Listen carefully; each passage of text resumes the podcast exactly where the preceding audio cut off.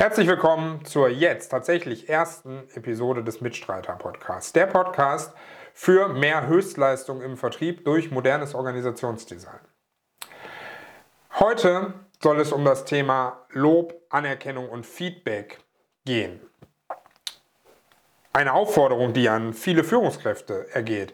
Lobe mehr, verteile Anerkennung, gebe deinen Mitarbeiterinnen und Mitarbeitern Feedback. Ich halte das für falsch. Nicht, weil ich unmenschlich agiere oder ein altes Führungsleitbild vor mir hertrage, bei dem der Chef dort oben auf die Mitarbeiterinnen und Mitarbeiter herunterguckt und nicht gemeckert schon genug gelobt ist, sondern gerade weil es andersherum ist, weil ich ein Führungsleitbild mit mir herumtrage, ein Verständnis dafür, was modernes Organisationsdesign ist und ein Menschenbild mit mir herumtrage, das darauf hinausläuft, dass Führungskräfte mehr Schaden anrichten als Nutzen bringen, wenn sie Feedback geben. Und warum ist das so? Weil Führungskräfte auch immer Macht über Menschen haben. Und das kann eine Führungskraft gerne abstreiten, aber es ist faktisch so. Wer entscheidet denn, wer eingestellt wird? Wer entscheidet denn darüber, wer entlassen wird? Wer entscheidet denn über Gehaltshöhen? Wer führt die Mitarbeiterjahresgespräche? Wer verteilt Projektaufträge und gibt somit interessante Projekte an den einen Kollegen und uninteressante Projekte an die andere Kollegin. Das sind Führungskräfte, die damit Macht ausüben. Und wenn eine solche Führungskraft Macht ausübt, was sie faktisch immer tun kann, dann führt Lob, Anerkennung und Feedback durch die Führungskraft dazu, dass ich als Mitarbeiter oder Mitarbeiterin die Ansprüche meiner Führungskraft befriedigen möchte, um das nächste interessante Projekt oder die nächste Gehaltserhöhung zu bekommen. Oder um keine Abmahnung zu bekommen. Und das ist fatal. Denn die Ansprüche von Führungskräften sind nie zu 100% deckungsgleich mit den Ansprüchen des Marktes, mit den Ansprüchen unserer Kunden, Lieferanten und Partner. Die Ansprüche von Führungskräften müssen immer auch Ansprüche der eigenen Führungskräfte berücksichtigen. Also ein Vertriebsleiter oder eine Vertriebsleiterin muss darüber nachdenken, was will denn die Geschäftsführung. Ein CSO oder ein CEO muss überlegen, was wollen denn unsere Teilhaber. Und damit verschieben sich die ähm, Relevanzkriterien, die Bewertungskriterien, die eine Führungskraft beim Thema Feedback, Lob und Anerkennung anlegt, und sind nicht mehr deckungsgleich mit den Anforderungen des Marktes. Aber das einzig Relevante, auf das sich die Aufmerksamkeit von Menschen, die in Unternehmen arbeiten, richten sollte, ist der Markt. Nicht die Zufriedenheit der, der vorgesetzten Person ist wichtig, sondern die Zufriedenheit des Kunden ist wichtig. Der Kunde bezahlt für eine Dienstleistung, für Produkte, für das, was ihr da draußen anbietet. Und gibt damit übrigens schon ein sehr, sehr wichtiges Feedback. So, und jetzt ähm, fragst du dich, okay, äh, wie kannst du das denn verändern? Wie kannst du es denn schaffen, dass Führungskräfte nicht loben, anerkennen und Feedback geben und Menschen trotzdem merken, ob ihre Arbeit den Unterschied macht, ob sie selbstwirksam sind, ob sie etwas beitragen zur Wertschöpfung, was ähm, einen gewissen Wert hat. Also ob ihre Arbeit Sinn macht im ureigensten Sinne.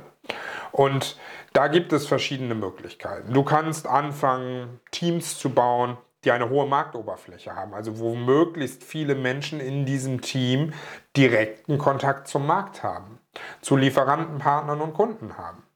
Du kannst versuchen, dir direktes Feedback aus dem Markt zu holen. Nicht so sehr durch Kundenbefragung, sondern durch echte Zahlen. Also dir zu überlegen, welche Größen möchte ich denn messen und mit was möchte ich diese Zahlen vergleichen, um herauszufinden, ob das, was getan wird, marktrelevant ist, ob das zielführend ist, ob das der Wertschöpfung dient.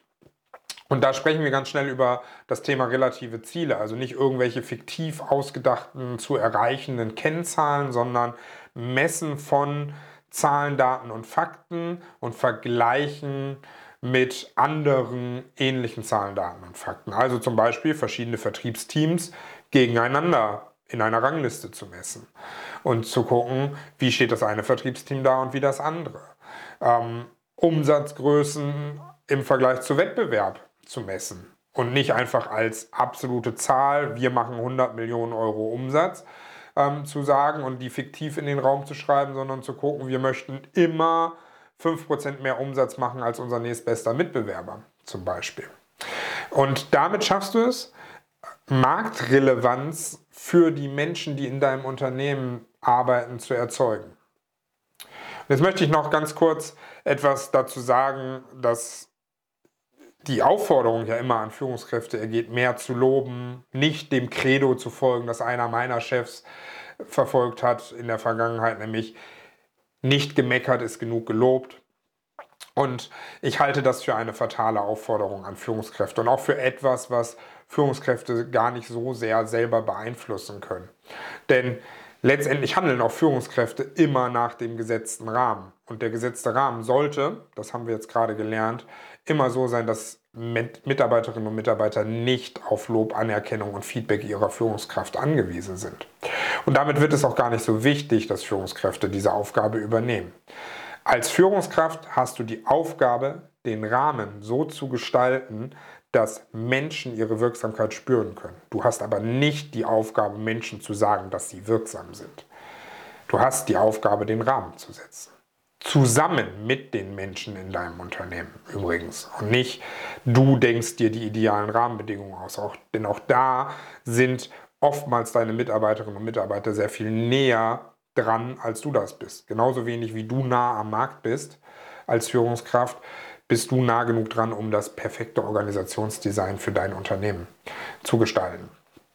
Also, lass das sein mit dem Feedback, dem Lob und der Anerkennung. Mach dir keine Gedanken darum, wie du ein Feedback-System etablieren kannst, wie du deine Mitarbeiter-Jahresgespräche führst oder whatever du auch tust, um Lob und Anerkennung und Rückmeldung an deine Mitarbeiterinnen und Mitarbeiter zu geben, sondern mach dir Gedanken um die Rahmensetzung, die Feedback, Lob und Anerkennung vom Markt ermöglichen.